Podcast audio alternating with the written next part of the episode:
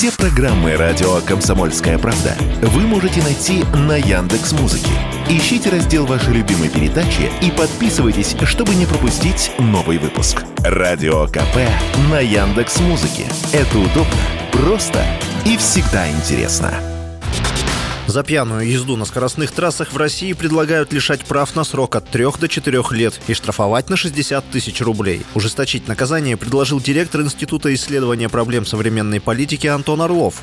Он направил обращение к главе госавтоинспекции МВД России Михаилу Черникову. Автор инициативы отмечает, что сейчас за пьяное вождение предусмотрен штраф в размере 30 тысяч рублей с лишением водительских прав на срок от полутора до двух лет. При этом статья не принимает во внимание различные обстоятельства совершения нарушения нарушения. В одном случае нетрезвый водитель мог сесть за руль, чтобы переставить машину во дворе, а в другом — управлять ею на скоростной трассе. По его словам, второй водитель ставит под угрозу жизни других участников движения, так как рискует спровоцировать массовую аварию. Автоэксперт Вячеслав Субботин в разговоре с Радио КП заявил, что предложенные меры никак не решают проблему пьянства за рулем.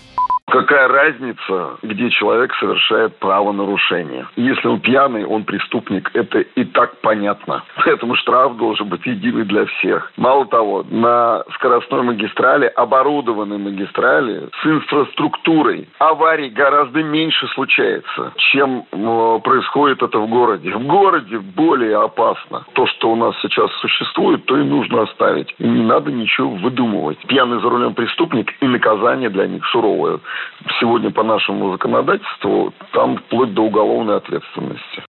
Ужесточение наказания не решит проблему пьянства за рулем, говорит директор Национального общественного центра безопасности движения Сергей Канаев. По его словам, необходимо активнее действовать в сфере пропаганды безопасности дорожного движения. И второй, главный пункт, должен работать принцип неотвратимости наказания.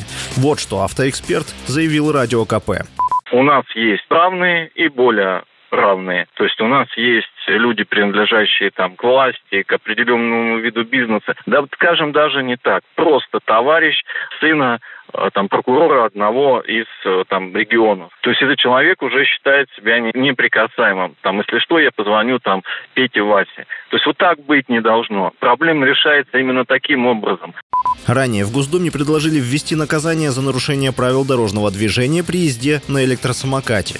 В том числе депутаты требуют штрафовать самокатчиков за вождение в нетрезвом виде. Василий Воронин, Радио «Комсомольская правда».